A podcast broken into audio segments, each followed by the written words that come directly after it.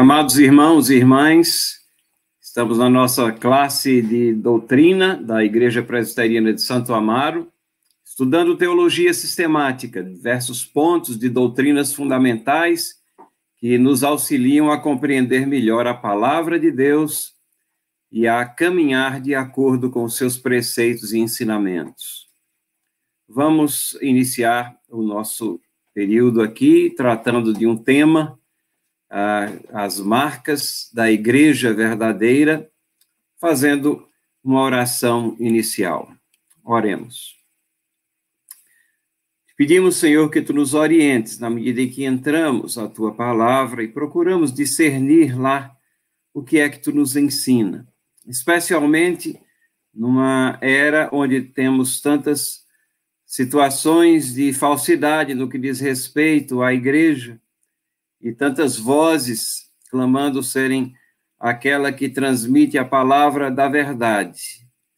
Que tu nos conserve sempre puros e aderentes às escrituras sagradas que recebemos para serem nossa regra de fé e prática.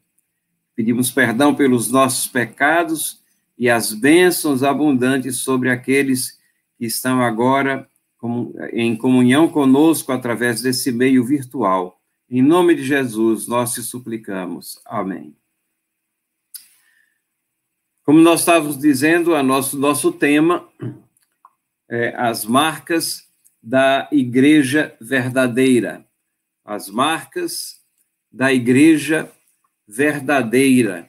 Quando nós falamos das marcas da igreja verdadeira, é, nós queremos focalizar aqui em três características ou três aspectos que vão definir a igreja de acordo com o pensamento da teologia da reforma que nos foi trazido, despertado por aqueles reformadores do século XVI e que ao longo da história têm sido aceitos como sendo aquilo que caracteriza uma igreja que verdadeiramente proclama as e pratica as verdades divinas nos referimos à questão da pregação da palavra. Esse, esses símbolos aí estão ilustrativamente. Esse segundo símbolo não tem nada a ver com yin yang, se você estava pensando isso, mas o símbolo ele apenas é um símbolo de um cálice e da água simbolizando o batismo, então a ministração correta dos sacramentos. E a terceira marca que é a disciplina eclesiástica, a aplicação correta da disciplina eclesiástica. Como é que surgiram essas questões aqui relacionadas com a, a Igreja de Cristo e como é que nós podemos é, entender que essas são as marcas da Igreja Bom, isso vem desde um documento histórico que nós temos mostrado aqui de tempos em tempos, que é a Confissão de Fé belga de 1561. Esse documento faz parte das muitas confissões ou credos que surgiram né, no rastro da reforma do século XVI, e ele foi o primeiro documento que colocou assim de forma cristalizada essas três marcas ainda que elas estivessem, obviamente, implicitamente é, colocadas nos demais escritos dos reformadores, mas a confissão de fé belga é ela que nos traz com maior clareza, maior explicitude, que são três essas marcas. E o texto, como está aí projetado, diz assim: as marcas para conhecer a verdadeira igreja são estas. Primeiro, ela mantém a pregação do evangelho, ou seja, ela proclama a palavra. Segundo, a pura administração dos sacramentos como Cristo os instituiu. Então, os reformadores e a confissão de fé belga aqui nos fala que esses sacramentos são aqueles que foram instituídos por Cristo. E são dois sacramentos: batismo e a ceia do Senhor. Não cinco sacramentos ou sete sacramentos, não uma multiplicidade deles, mas sacramentos que foram instituídos pelo Senhor, nosso Senhor Jesus Cristo. E terceiro, o exercício da disciplina eclesiástica para castigar os pecados. O exercício dessa disciplina foi considerado algo importante, ainda que isso estivesse colocado, como eu disse, de diversas maneiras nos escritos é, dos reformadores, é a Confissão de Fé Bélgica, da, que, belga, que traz aqui para, tra, para uma uma visão de que isso é uma marca da igreja. E se a igreja não pratica a disciplina, ela vai se deteriorar e vai se tornar naquilo que a própria confissão de fé belga chama de igreja falsa. Vejam, no artigo 29, ela fala das marcas da verdadeira igreja, mas chama a atenção para a falsa igreja o que seria a falsa igreja.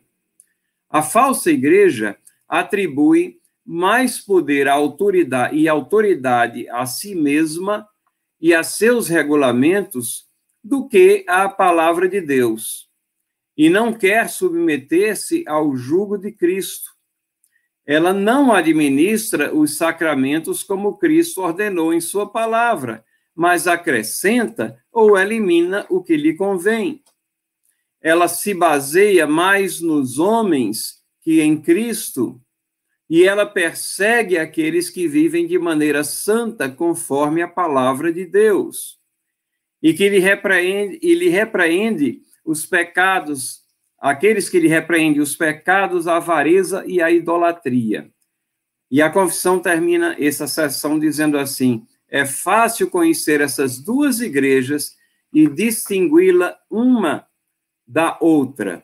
É, por exclusão, quando nós juntamos tanto a declaração das três marcas, quanto essa descrição do que é a falsa igreja, nós é, notamos aqui a importância que a confissão dá, dá a essa palavra de Deus sendo proclamada, submissão ao jugo de Cristo, aos seus ensinamentos, a, a questão dos sacramentos para não acrescentar ou eliminar de acordo com a conveniência, e também é, chama atenção para que a falsa igreja, em vez dela exercitar a disciplina eclesiástica pelos padrões bíblicos, ela é, persegue aqueles que praticam a, os ensinamentos de Cristo, que estão é, cientes da, da pureza necessária à igreja que falam contra a avareza, idolatria e tantas outras más coisas. Historicamente, nós podemos ver muito bem como essas raízes estavam afloradas e, e tão próximas da igreja naquele tempo, porque os cristãos verdadeiros estavam sendo perseguidos pela Igreja Católica pela chamada eh, Santa Inquisição, que foi que estava em andamento e depois foi institucionalizada na prática da igreja. E isso já caracterizava uma igreja falsa, aquela que perseguia os que queriam se ater à palavra de Deus. A Confissão de Fé de Westminster, ela não traz essa divisão tríplice, mas ela trata dessas questões no seu capítulo é, 25. Diz assim, na seção 2 e depois na seção 4. A igreja visível consta de todos aqueles que, pelo mundo inteiro, professam a verdadeira religião, juntamente com seus filhos. É o reino do Senhor Jesus, a casa e família de Deus. As igrejas particulares, que são membros dela, são mais ou menos puras conforme nelas, nelas é, com mais ou menos pureza, ensinado e abraçado o Evangelho, administradas as ordenanças e celebrado o culto público. Notem que a confissão de fé aqui fala dessa igreja que congrega os a, aqueles que professam a verdadeira religião. Então aqui está a questão de aderência à palavra. E então ela passa a falar também dessa questão da pureza da igreja e que as igrejas se afastam dessa pureza se se afastam do evangelho, se se afastam da mensagem da igreja, se se afastam da administração das ordenanças, dos sacramentos, se o, o culto público não está presente. São todas questões aqui que expressam, é, numa, não numa divisão tríplice, mas é, num parágrafo em parágrafos aqui que transmitem essa ideia de aderência à palavra de Deus. Isso leva até alguns teólogos a, a perguntar, afinal, eh, são três marcas ou uma marca? E um famoso teólogo, Francis Turretin, que escreveu um livro é, muito utilizado nos, nas escolas teológicas, é, ele diz o seguinte: é tudo a mesma coisa. Se uma igreja professa a religião verdadeira, ela vai administrar os sacramentos e a disciplina de acordo com a palavra de Deus. Notem que a base de tudo é a aderência à palavra de Deus. Se a igreja vai aderir à palavra de Deus, como nós a, a recebemos, ela vai pregar essa palavra, ela vai proclamar essa palavra e ela vai administrar os sacramentos e exercer a disciplina de acordo com aquilo que a palavra de Deus nos ensina.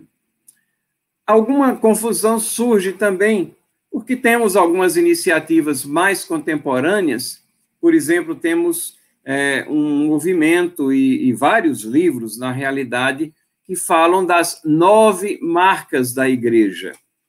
É, no, é escrito por Mark Dever, ele é, tem é, ajudado e auxiliado diversas igrejas, nada contra essa designação aqui, as nove marcas da igreja. Mas ela, uh, notem que o título do livro dele é Nove Marcas de uma Igreja Saudável.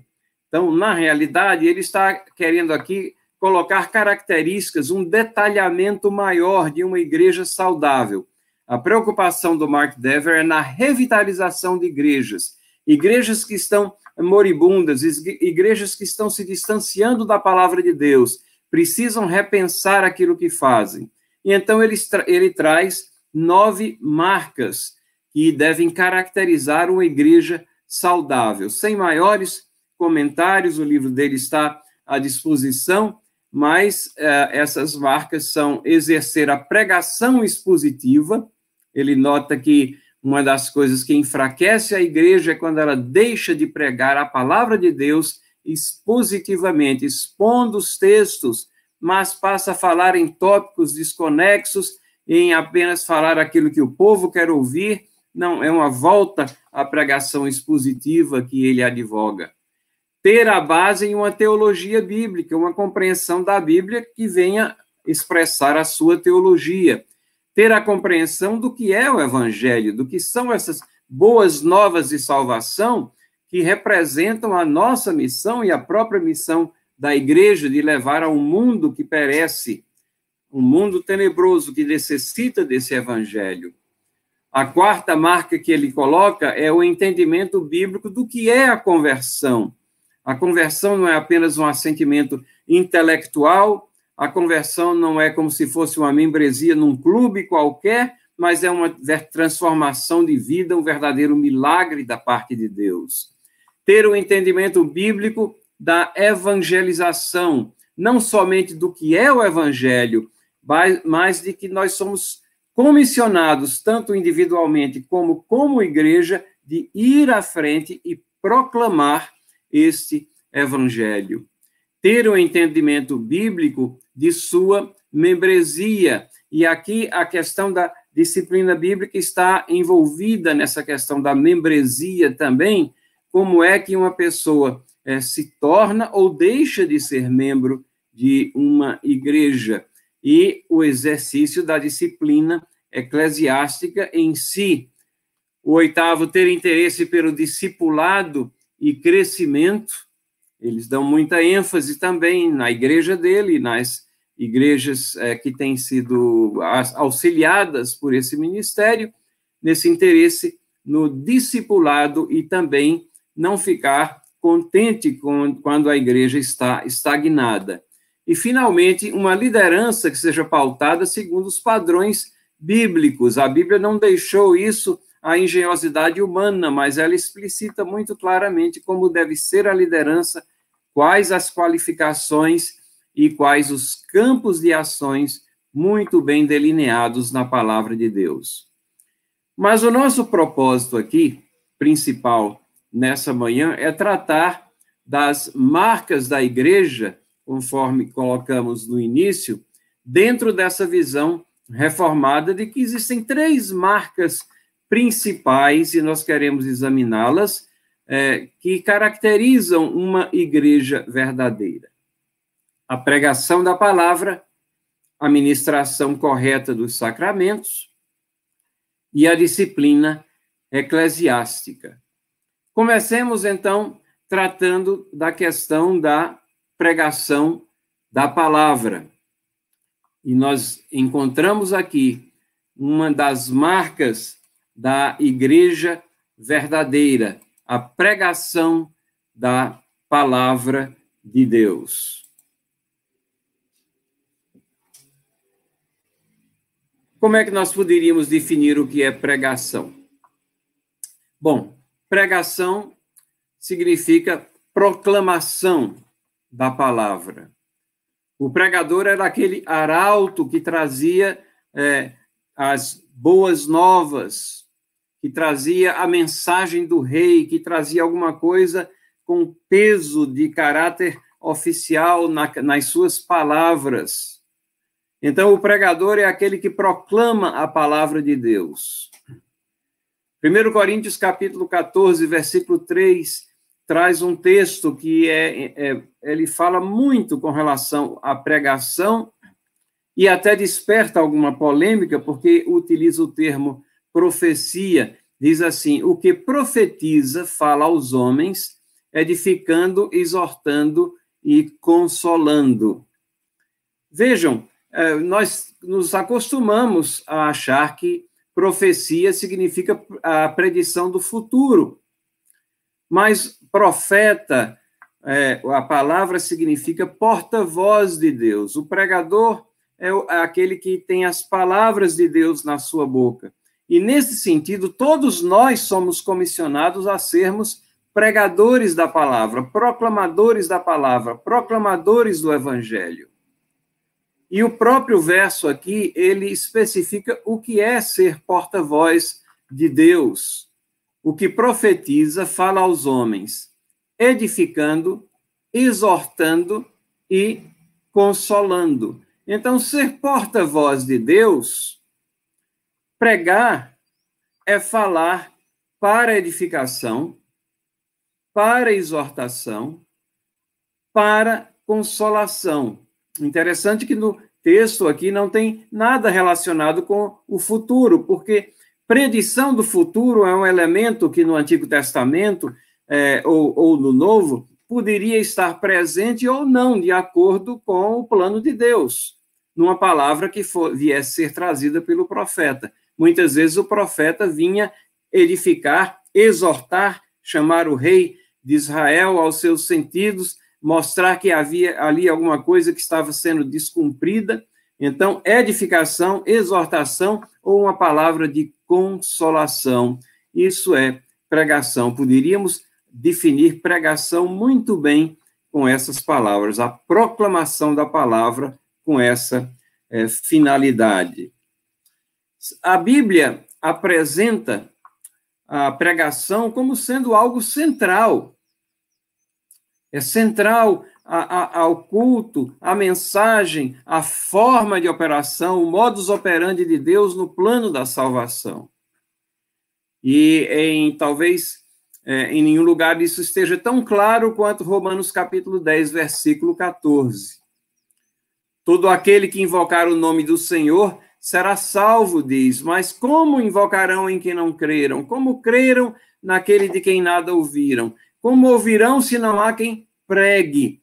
como pregar se não forem enviados. Tantas coisas aqui estão envolvidas no que diz respeito à pregação, mas note que ela é considerada central para a transmissão das verdades de Deus. Deus tem a sua palavra inspirada pelo Espírito Santo, escriturada para que objetivamente nós nos acheguemos a ela e possamos julgar se as coisas que estão sendo faladas, pregadas, são realmente assim como os berianos fizeram com Paulo. Mas essa palavra precisa ser proclamada e Deus nos escolheu pessoas para fazerem isso, e por isso que ele nos chama de cooperadores dele no seu plano eterno de salvação. Paulo está colocando uma pergunta aqui, é aquilo que nós chamamos de pergunta retórica. É, não é que ele precise da resposta, mas é parte de sua argumentação. Ao mesmo tempo em que ele questiona, ele vai estar estabelecendo a metodologia de pregação do evangelho.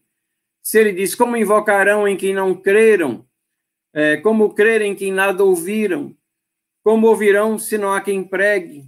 Como pregarão se não forem enviados? O que é que ele está nos ensinando? Enviem para que preguem, preguem para que ouçam, ouçam para que creiam, e creiam para que invoquem, para que invoquem o nome de Cristo Jesus. Notem que nas concentrações evangelísticas do Novo Testamento, todas as demais ocorrências é, que fazem parte de concentrações Inclusive, o fenômeno da glossolalia, aquele do falar em línguas que nós estudamos algumas aulas atrás, todos eles estavam subordinados à necessidade da comunicação racional e inteligível das verdades bíblicas. Esse era o grande propósito, era de comunicar as verdades bíblicas. Lá em Atos 2, cada um ouvia falar na sua própria língua. Até os cânticos, o louvor, é, o, o, texto que nós temos é, em Efésios e Colossenses fala falando entre vós com salmos, hinos e cânticos espirituais. É a comunicação é, que está ali, que é central, a pregação que é, é central e que utiliza todos os demais elementos do culto para levar até a pregação. Será que essa centralidade da pregação, ela realmente é, foi assim considerada pelos teólogos na teologia da reforma ao longo da história? E quando estudamos essa questão, vemos que sim. Veja o que Lutero disse. Lutero disse assim: se a palavra de Deus não é pregada, Seria melhor que os homens não cantassem, ou lessem, ou se reunissem.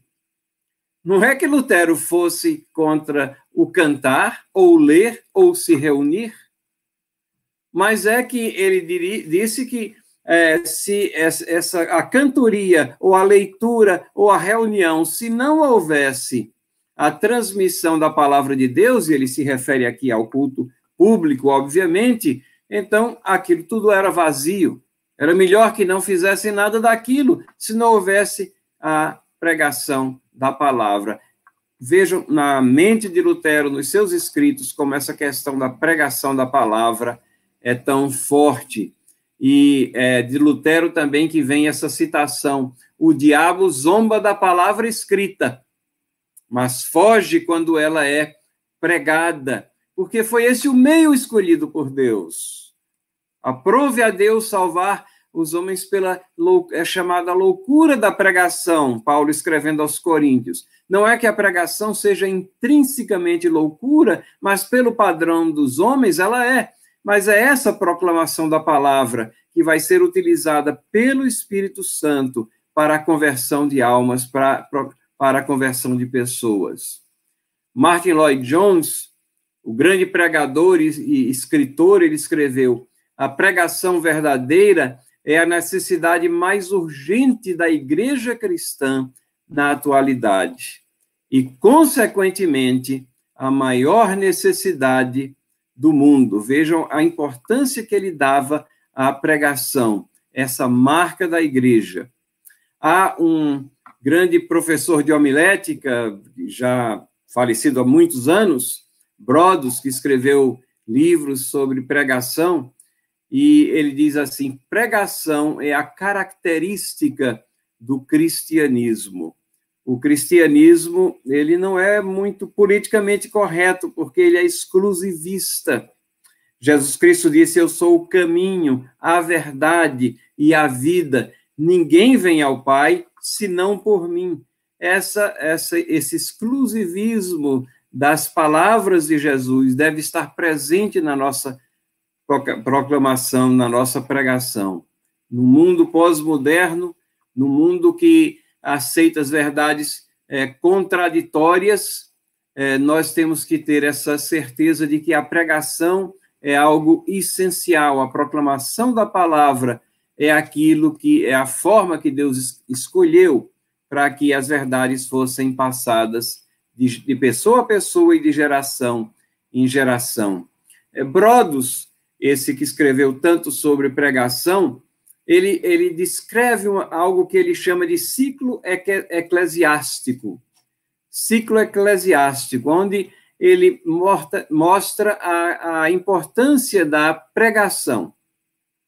Ele diz assim: que muitas igrejas passam por essas fases. Elas começam com uma forte ênfase na pregação. E elas experimentam a segunda fase, um, um período de expansão. Depois vem aquela organização, estabilização. Depois elas começam a cristalizar e desenvolver uma nova é, liturgia. E depois essa nova liturgia, às vezes, vai tomando conta e substituindo a pregação. Vejam, nos nossos dias nós, nós experimentamos muito isso. A nossa nova liturgia hoje, muitas vezes, é, se traduz na forma de é, é, louvores é, excessivos que comprimem a pregação a uma pontinha no começo ou no final. Então, nós desenvolvemos uma, uma liturgia que vai espremendo a pregação para fora do culto, né? E ele diz, esse é o quinto ponto que ele coloca, né? Declínio da pregação como ponto central. O sexto passo, ele diz, então há uma perda de objetivos espirituais.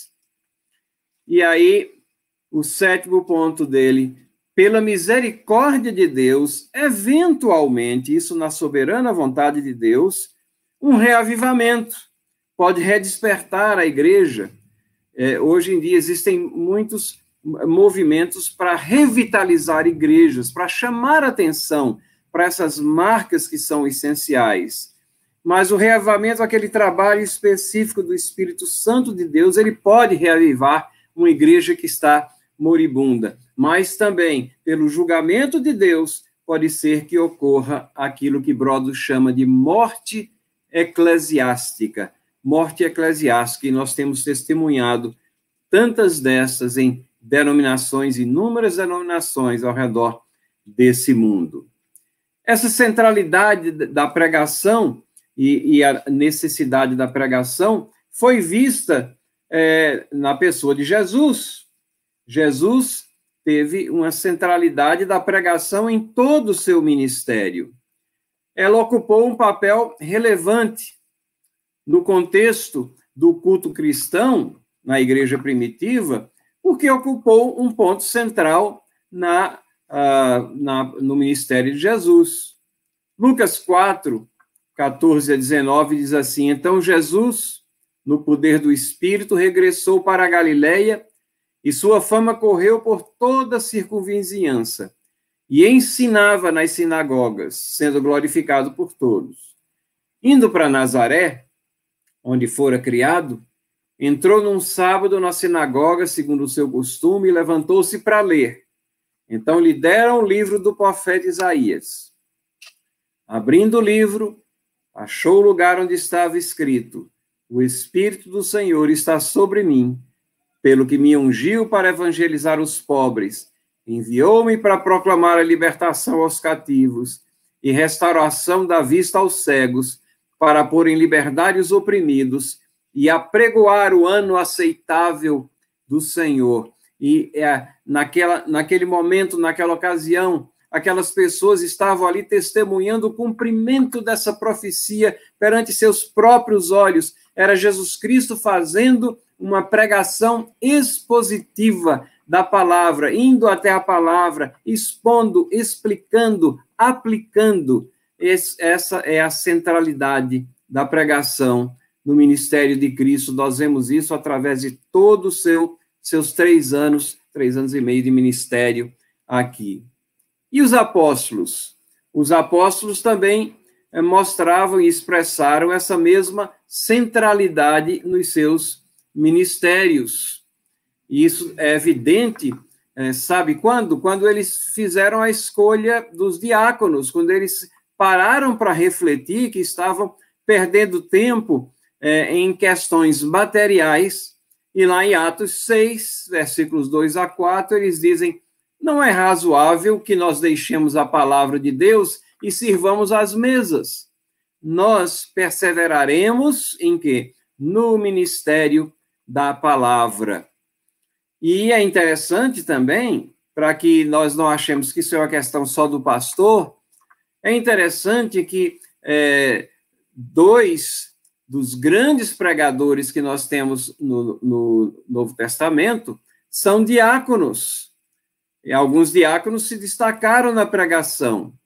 Filipe, também chamado de evangelista, em Atos 21, 8, foi um dos sete homens designados para auxiliar ali nesse trabalho, para ser o diácono ali, e foi ele que proclamou o evangelho é, ao eunuco etíope, lá em Atos capítulo 8, versículo 26, 36. Foi ele também que orientou Simão o Mago em Atos 8, 4 a 13. É, então, é, Estevão é um outro diácono. Estevão é, foi aquele que, é, em Atos 6, versículos 1 a 6, que era cheio do Espírito Santo, a sua pregação era poderosa, e porque sua pregação era poderosa, ele incomodou a muitos, incomodou de tal maneira que ele terminou sendo apedrejado ali, mas mantendo fiel e firme o seu testemunho. Então, nós vemos que é, é, a pregação era central não somente no ministério dos apóstolos, mas naqueles obreiros envolvidos ali na igreja primitiva. E os crentes também ali perseveravam na comunhão e, e na ministração da palavra, assumiam essa responsabilidade de proclamar a palavra de Deus. Podemos perguntar é, o, como é que os demais elementos do culto se é, relacionam com a pregação, não é? Porque, afinal de contas, exemplos bíblicos assim de um culto com toda a sua liturgia, a ordenação, é, nós não temos, né? É, não temos assim é, com, com bastante clareza, nós temos que inferir da palavra de Deus. Como é que esses elementos se relacionam com a pregação? Mas, pelo contexto todo da palavra de Deus, por essa centralidade que nós estamos falando, nós vemos que todos os demais elementos do culto ou da liturgia devem estar subordinados ou condicionando as pessoas, levando elas até a pregação. Vejam, a música, por exemplo, ela é preparatória para o coração. As palavras dos hinos, dos cânticos, devem estar em harmonia com a mensagem a ser pregado, pregada ou com a mensagem que foi proferida as leituras bíblicas, elas se constituem na base, no alicerce daqueles fatos, daqueles ensinamentos que serão explanados e relacionados ao longo da pregação. E até as orações proferidas devem canalizar os pensamentos e a comunhão com Deus na centralização da mensagem. Se a pregação é tão importante, por que será que houve a perda dessa centralidade, ou que em muitos setores ou denominações existem a perda dessa centralidade no culto cristão? Falando assim de uma forma meio caridosa, né, nós podemos até considerar que muito da distorção contemporânea procede de um desejo legítimo de retornar à pregação e à liturgia a uma forma mais viva de apresentação que foi perdida pelo intelectualismo, pela influência do intelectualismo no seio da igreja cristã. ou até pela influência é, do modernismo teológico. E às vezes aí a, a ênfase no emocionalismo toma conta da liturgia e começa a, a se. A, as intenções eram boas, mas começa a se colocar a pregação ao lado. Muitos pregadores que são pregadores ortodoxos que pregam a doutrina, eles têm cometido erros também. Eles acham que apenas apresentar o conteúdo sem a forma apropriada é capaz de manter e despertar a atenção dos fiéis e produzir os resultados espirituais almejados. Ora, sabemos que o Espírito é soberano, é ele que vai aplicar as verdades, mas isso não significa que nós podemos ser relaxados na questão da, da pregação, nós não significa que nós não devamos dar atenção à maneira ou à forma lógica como nós apresentamos as verdades de Deus. O termo bíblico é, que é utilizado muitas vezes é arrazoar, ou raciocinar conjuntamente com aqueles a quem nós estamos tendo como interlocutores. Isso lá, está presente lá em Tito, capítulo 1, versículo 9, e também em Atos, capítulo 17, quando Paulo está lá na sinagoga em Tessalônica, ele ia sábado após sábado arrazoar com eles, mostrar que Cristo, que estava profetizado, o Messias lá no Antigo Testamento, era aquele que havia vindo.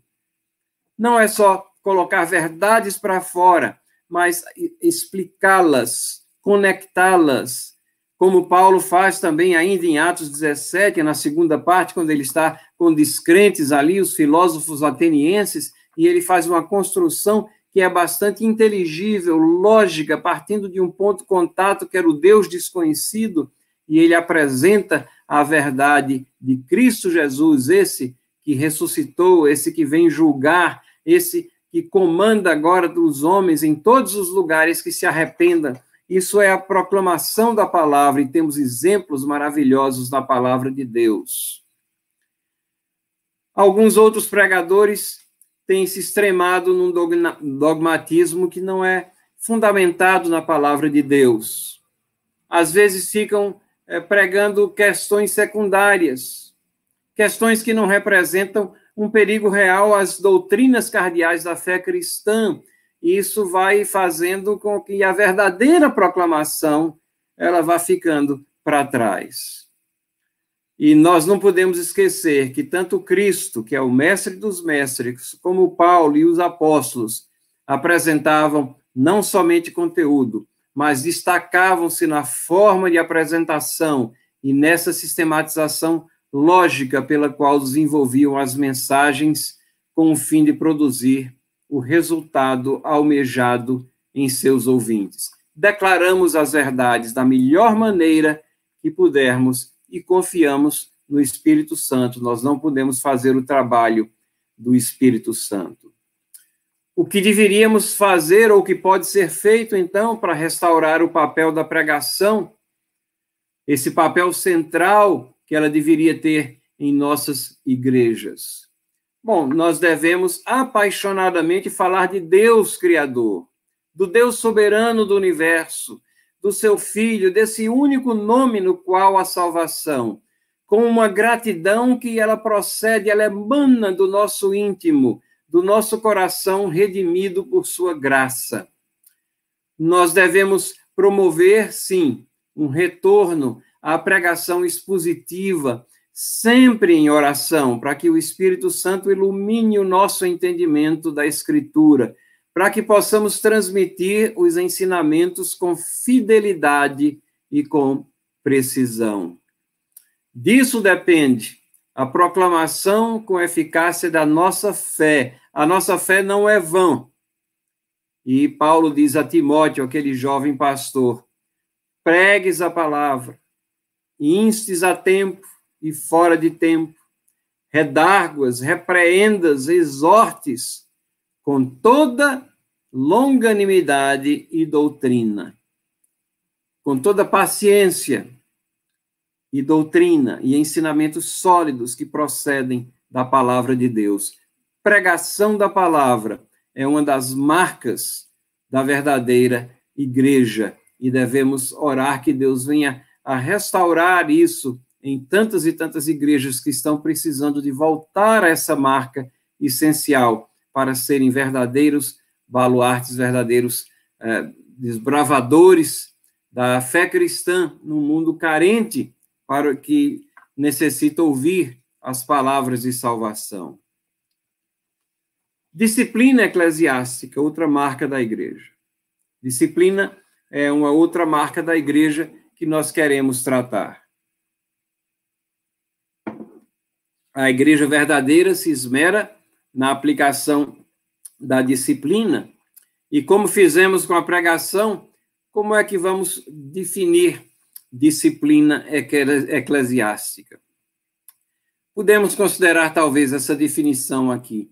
A disciplina eclesiástica é um ato praticado pela igreja através do seu governo representativo. Nas igrejas presbiterianas, nós temos um governo representativo, o conselho da igreja é, é eleito pela igreja, é presidido pelo pastor da igreja, os outros pastores fazem parte desse conselho, então nós temos esse, esse, essa representação, e esse é o foro adequado para esse ato, que é o ato da disciplina eclesiástica. Mas é um ato para chamar o pecador ao arrependimento de um pecado específico cometido. Se o membro não se arrepende, pode até resultar na exclusão desse desse dessa pessoa do rol de membros da igreja. E consequentemente, quando isso ocorre, quando é uma situação com essa gravidade onde há a demonstração, o aconselhamento e não e há um pecador que é recalcitrante nessa nesse arrependimento e ele quer permanecer no seu pecado, ele também ele é excluído da membresia e consequentemente da participação na ceia do Senhor. Isso quando se caracteriza esse pecado sério para qual não há demonstração de arrependimento.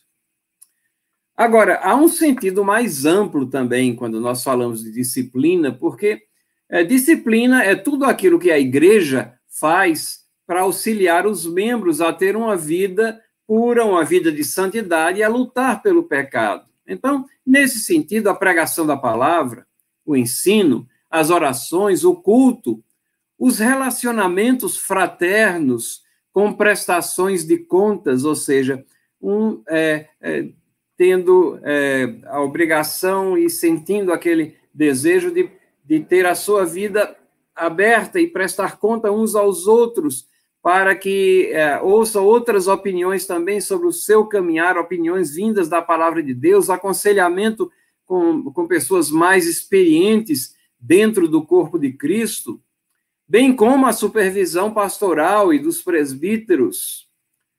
Todas essas é, questões que estão, são afins à igreja, elas são formas daquilo que podemos chamar de disciplina preventiva.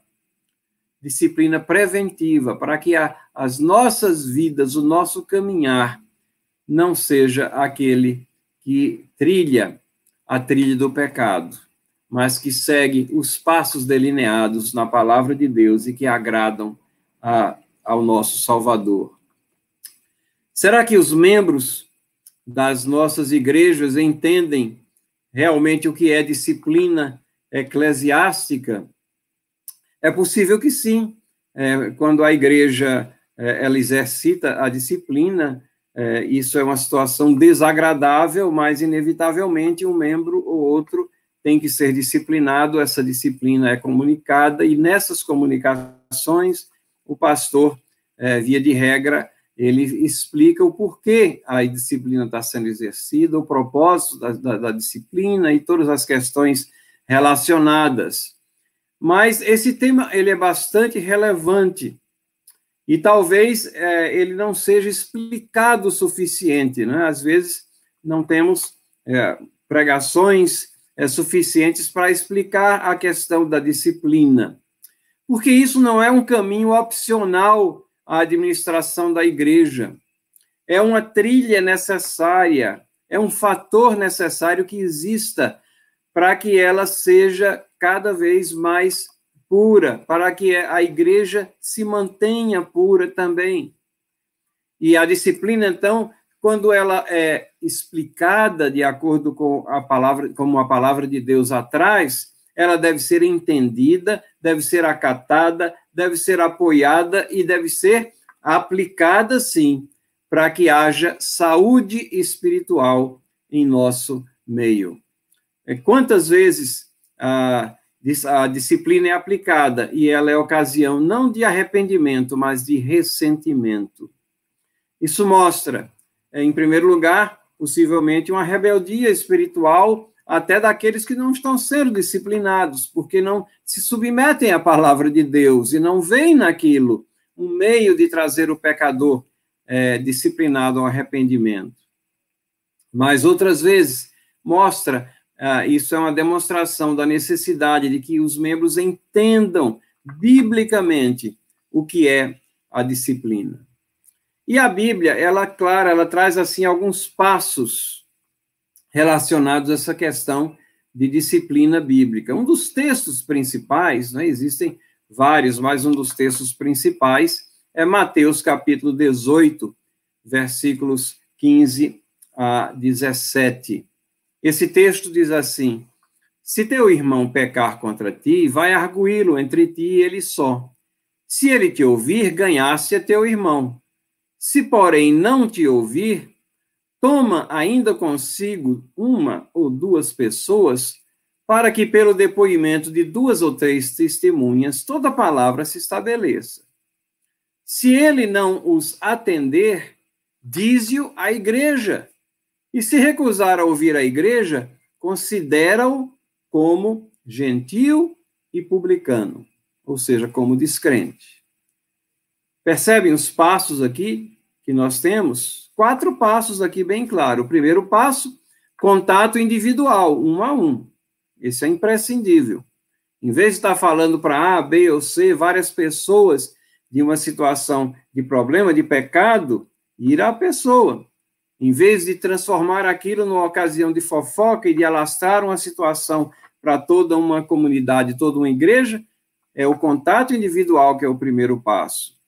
O segundo passo é um, um, um outro contato com dois, duas pessoas, a pessoa leva uma outra, ou três, leva duas pessoas, para que haja testemunha da conversa, das admoestações, das exortações que estão sendo feitas. O passo número três é contato com a igreja. O contato com a igreja no ambiente da igreja presbiteriana se dá através do conselho. É através do conselho que denúncias são recebidas, mas vejam bem, essas denúncias deveriam chegar ao conselho quando esses passos iniciais já foram tomados e resultaram em nada.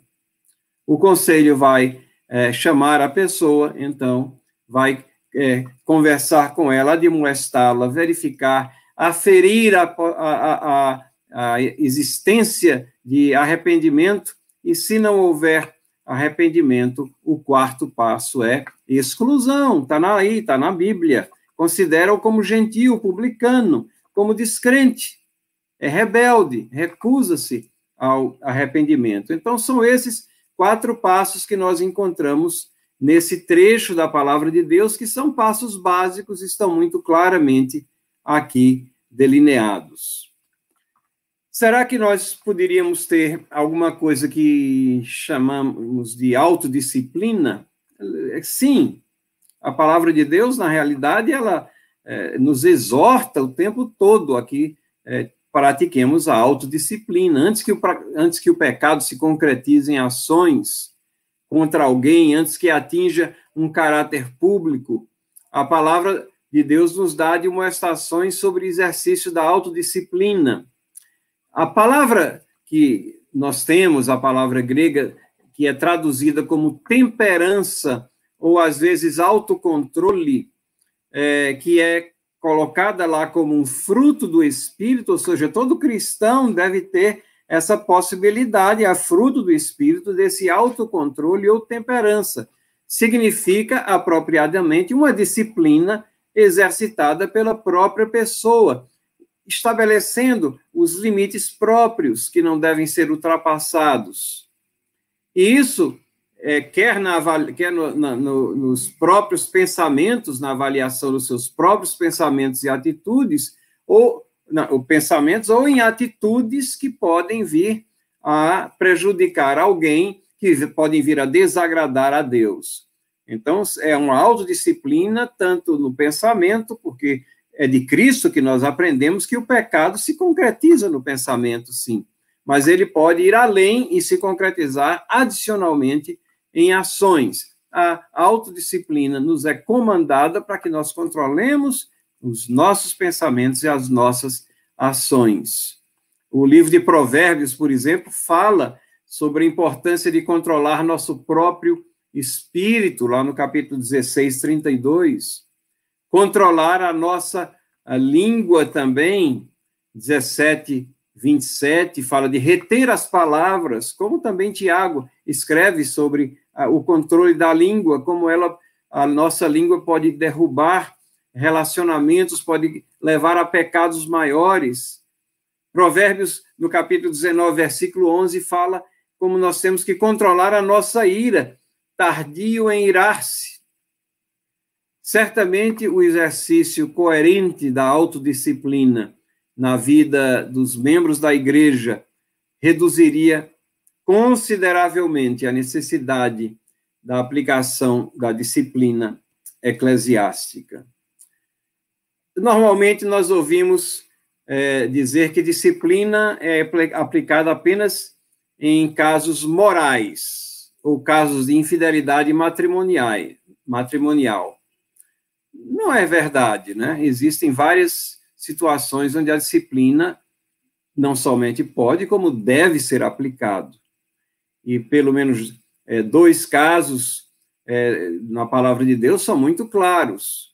Disciplina deve ser aplicada contra aqueles que causam dissensão e divisão. 1 Timóteo 2,15 até 3,11, especialmente o, o, o versículo 10 do capítulo 3 diz assim: Evita o homem faccioso, depois de admoestá-lo primeira e segunda vez, pois sabes que tal pessoa está pervertida, vive pecando e por si mesma está condenada. Então, é, é pessoas que são contenciosas o tempo todo, são alimentadas, ah, vivem em função de controvérsias, essas conten é, essa, esse espírito contencioso de, de facções, de, de, de divisionismo, isso é algo que não deve subsistir na igreja de Cristo. E também a disciplina no, que, no, no sentido daqueles que ensinam doutrinas falsas ou que praticam doutrinas falsas, eles devem ser disciplinados.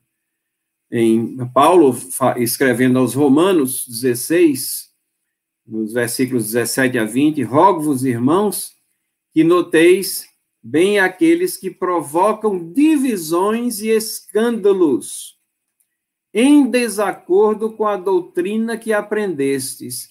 Afastai-vos deles. Afastai-vos como? Através da disciplina eclesiástica. É, lá em Apocalipse capítulo 2, quando João está escrevendo sobre a, a igreja de Pérgamo, ele fala que ela acatou a doutrina de Balaão, ou seja, ela aponta para um ensinamento da, de, de, que possui motivos pessoais, rasteiros, como no caso de Balaão, que procurava um ganho pessoal, mesmo com o linguajar que aparenta honrar a Deus. Pessoas que não estão preocupadas com a santificação da igreja, mas que se empenham em destruir as linhas demarcatórias de comportamento que identificam o povo de Deus e distingue eles do mundo. Temos muitos desses hoje em dia, nos nossos tempos, que procuram diluir as diferenças que devem existir no povo de Deus. Disciplina deve ser aplicada a esses aí também. Às vezes, ah, ouvimos alguns que as, os oficiais da igreja raramente são disciplinados. Será que é verdade? Não, é, é, oficiais também são disciplinados, se a igreja for fiel. Nós conhecemos inúmeros casos de oficiais, presbíteros, pastores, diáconos que foram disciplinados por seus pecados. É verdade que as escrituras recomendam cautela nesses processos. É, em 1 Timóteo, Paulo falando ali ao pastor, no capítulo 5, versículos 19 a 22, nós temos o ensino de que essas denúncias devem ser substanciadas, não devem ser aceitas levianamente e serem trazidas ao fórum adequado, é, pelo menos por duas testemunhas. Aqueles que estão em liderança, obviamente, eles são, no nosso linguajar, são vitrine, eles estão sujeitos a muitas críticas, então as denúncias devem ser bem substanciadas. Mas não é verdade que oficiais não podem ser disciplinados. Nem foro específico exclusivo eles têm. É a disciplina eclesiástica mesmo que acontece. Além de manter a igreja pura, será que nós temos ah, algum propósito é, na disciplina? Deixe-me colocar para vocês dois grandes propósitos aqui. Também Paulo, falando a Timóteo, ainda nesse mesmo trecho que eu indiquei, ah, diz que a disciplina deve se exercitar na presença de todos. Isso nós fazemos na nossa igreja, a disciplina é realizada e então há uma comunicação. Isso não significa que ela não deve ser uma resolução velada. Deve ser divulgada à igreja com toda a seriedade e propriedade que o caso requer. E aí Paulo dá uma razão para isso. E essa razão às vezes nos escapa, mas está lá muito clara, para que também os demais temam. A disciplina, ela procura preservar a pureza da igreja, mas a disciplina procura também fazer com que as pessoas notem que essa marca da igreja está sendo aplicada e devem é, temer que aquilo venha a acontecer com eles e assim reexaminar suas vidas e ajustar suas vidas, livrar os membros do pecado para uma vida em santidade e conformidade com a pureza de Cristo. E os, o outro propósito, além de manter a pureza da igreja, é, esse é o propósito, o objetivo final para a pessoa. Qual é? É o arrependimento do disciplinado. Segundo Tessalonicenses 3, 6 a 15, fala daquelas pessoas que andam desordenadamente, fora de ordem, em pecado. E aí o texto diz que ele deve ser advertido como irmão, para que fique envergonhado.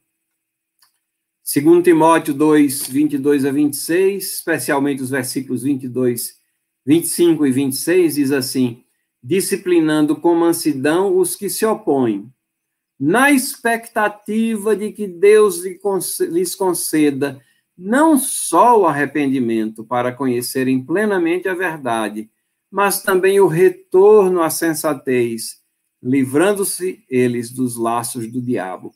Quantas vezes a gente vê situações de pecado, onde as pessoas estão enlaçadas por Satanás, cegas com relação às consequências. Isso ocorre com frequência em pecados de natureza é, sexual, onde aquilo cega o caminhar das pessoas e, e parece que não existe mais ninguém no mundo a não ser ele e a outra pessoa com quem o pecado está sendo cometido, ou outras pessoas, e Deus nos livre, mas aquilo cega, e aí há uma insensibilidade que toma conta dessa vida, mas o texto nos fala aqui que temos que fazer tudo isso com mansidão, em oração, para que haja arrependimento, para que haja um retorno à sensatez, bom senso.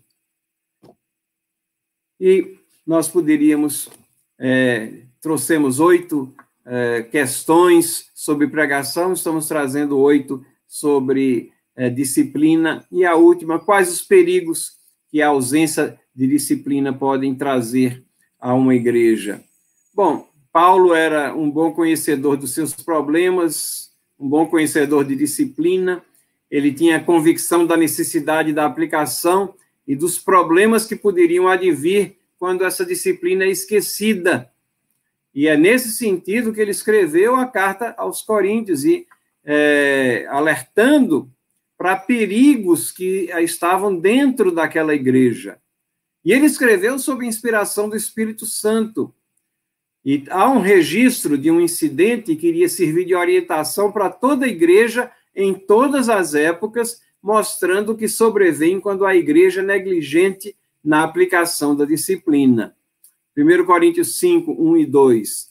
Geralmente se ouve que há entre vós imoralidade, imoralidade tal, que nem mesmo entre os gentios, isto é, haver quem se atreva a possuir a mulher de seu próprio pai.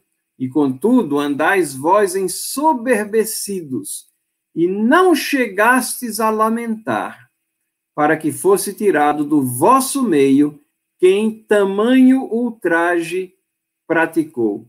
Percebem que nesse texto aqui nós temos uma realidade, o pecado ocorre no meio da igreja, os pecados, às vezes, que nós nunca esperaríamos que estivessem no meio da igreja, mas ocorrem. Segundo, muitos desses pecados, é, muitos pecados, eles atingem um estágio público, notório, um terrível, um péssimo testemunho. E terceiro, não lidar com esse pecado da forma como a palavra de Deus nos manda, gera acomodação e orgulho. É uma forma de rebeldia contra a palavra de Deus. É uma forma de soberba, por isso que a teologia da reforma acha tão importante ter a aplicação da disciplina como uma das marcas da igreja. E a nossa confissão de fé, ela nos fala exatamente dessa questão. A confissão de fé nos diz é, as censuras eclesiásticas são necessárias para chamar e ganhar para Cristo os irmãos ofensores, para impedir que outros pratiquem ofensas semelhantes, para purgar o velho fermento que poderia corromper a massa inteira para vindicar a honra de Cristo e a santa profissão do Evangelho, e para evitar a ira de Deus, a qual, com justiça, poderia cair sobre a igreja, se ela permitisse que o pacto divino e os selos dele fossem profanados por ofensores notórios e obstinados. Para melhor conseguir esses fins, os oficiais da igreja devem proceder na seguinte ordem: segundo a natureza do crime e demérito da pessoa.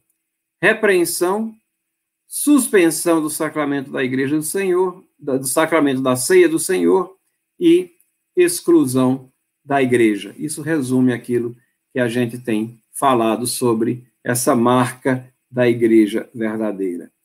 Estamos chegando ao fim e você deve estar pensando aí, mas é, presbítero, e o que, que dizer sobre a, a marca da administração correta dos sacramentos. Você não falou nada sobre batismo, ceia do Senhor. É porque essas marcas vão ser abordadas nas próximas duas semanas, se Deus assim permitir. Duas aulas. Uma vai examinar a questão do batismo, outra vai analisar a questão da ceia do Senhor, se Deus assim nos permitir. Vamos orar?